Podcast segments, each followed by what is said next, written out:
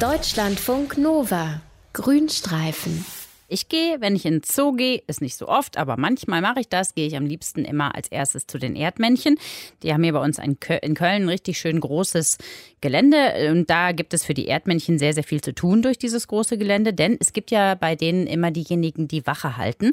Das sind die, die immer so ganz niedlich auf ihren Hinterpfötchen sitzen und durch die Gegend gucken und die anderen warnen, wenn Gefahr droht.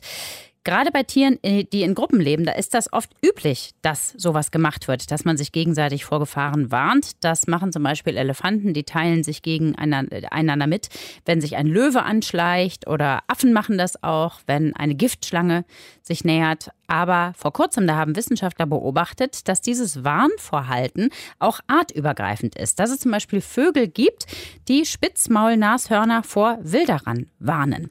Da habe ich drüber gesprochen mit unserem Tierexperten Dr. Mario Ludwig und habe ihn erstmal gefragt, was das denn wohl für Vögel sind. Das ist der Rotschnabel-Martenhacker. Das ist ein Vogel, etwa 20 Zentimeter groß, ist in der Savanne von Ostafrika zu Hause und dieser Name Rotschnabel-Martenhacker, der kommt von seinem grellroten Schnabel und von seiner bevorzugten Nahrung. Weil tagsüber, da sitzen diese Vögel immer so auf dem Rücken von großen Weidetieren, wie jetzt Antilopen, wie Nilpferden, wie Rindern oder eben Nashörnern.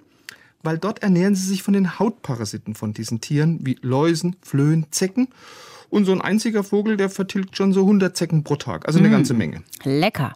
Lecker. Aber Lecker. Ein, äh, ein Deal, der auf Gegenseitigkeit beruht sozusagen. Also die äh, Nilpferde und Rinder und Nashörner, die werden ihre ganzen Parasiten los und der Madenhacker kann sich mal richtig schön ordentlich den Magen vollschlagen, ne? Nee, so ist es nicht. Also neuere Untersuchungen sagen, das ist kein Geschäft auf Augenhöhe. Oh, nicht. Weil, weil ein englischer Zoologe, Paul Weeks, der hat bei Untersuchungen von Weidetieren in Zimbabwe herausgefunden, dass diese Madenhacker nur 15 Prozent ihrer Zeit mit dem Fressen von Parasiten verbringen.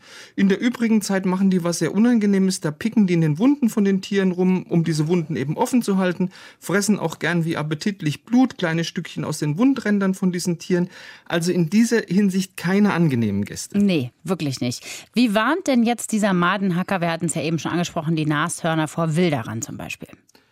Mit einem Warnruf. Und der Warnruf, der bringt offensichtlich auch was, weil Wissenschaftler aus Australien und aus den USA, die haben jetzt mal so Spitzmaulnashörner und Rotschnabel-Martenhacker, die sehr oft auf dem Rücken der Nashörner sitzen, mal genauer unter die Lupe genommen und haben jetzt festgestellt, dass Nashörner, die keinen Martenhacker auf dem Rücken hatten, nur zu etwa 23 Prozent einen Menschen bemerkt haben, der sich genähert hat, während Nashörner mit Martenhacker, die haben einen sich nähernden Menschen immer bemerkt. Und der hat das Nashorn dann eben mithilfe von einem Alarmruf auf diese drohende Gefahr hingewiesen. Und was hat das Nashorn dann gemacht? Ist es weggerannt? Ja, nein, sie sind nicht weggerannt. Also Nashörner haben ein sehr, sehr schlechtes Sehvermögen, aber sie können recht ordentlich riechen. Aber ein Mensch, zum Beispiel jetzt ein Wilderer, der kann sich trotz dieses guten Riechvermögens einem Nashorn bis auf fünf Meter nähern, also ganz nah rankommen. Und zwar, wenn er sich von der windabgewandten Seite anschleicht. Deshalb dreht sich das Nashorn, sobald es jetzt den Alarmruf eines Madenhackers hört, immer so, dass es in die Richtung der windabgewandten Seite schaut, also seine Schwachstelle abdeckt, genau die Richtung, aus der das Nashorn am wenigsten Gerüche wahrnehmen kann und aus der ein Wilderer natürlich am wahrscheinlichsten kommt.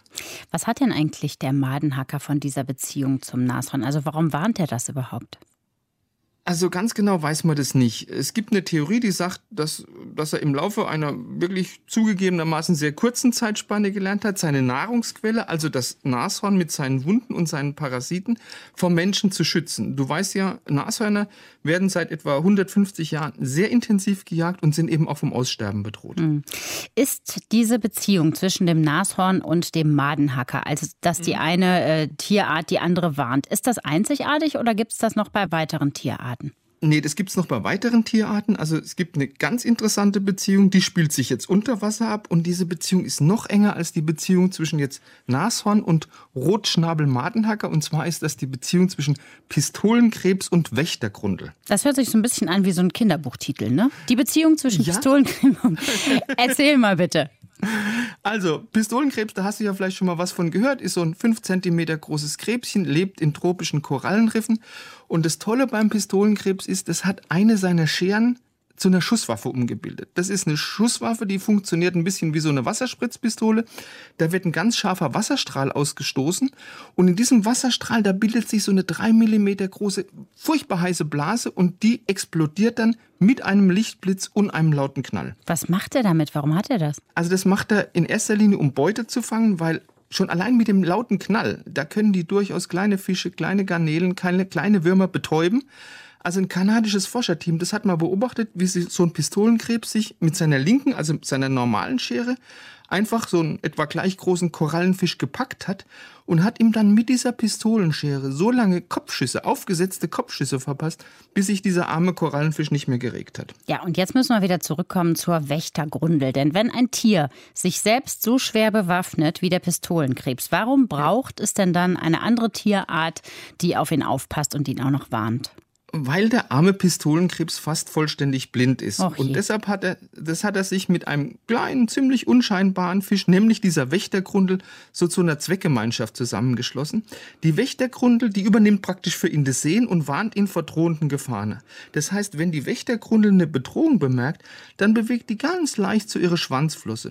Und der Pistolenkrebs, der registriert das mit seinen sieblen Antennen, selbst ganz winzige Bewegungen und zieht sich dann sofort in seine schützende Wohnröhre zurück und im Gegenzug schützt der Pistolenkrebs natürlich mit seinem Colt, mit seinem Scherencolt auch den Fisch. Und dieser Fisch, der ist für ihn sowas wie, sagen wir mal, ein blinden Hund mit Flossen. Ach, die haben sich alle so gut miteinander arrangiert. Warnungen vor Gefahren gibt es auch bei Tieren, auch artübergreifend. Dr. Mario Ludwig hat uns das erklärt. Das ist unser Deutschlandfunk Nova Tierexperte. Deutschlandfunk Nova Grünstreifen.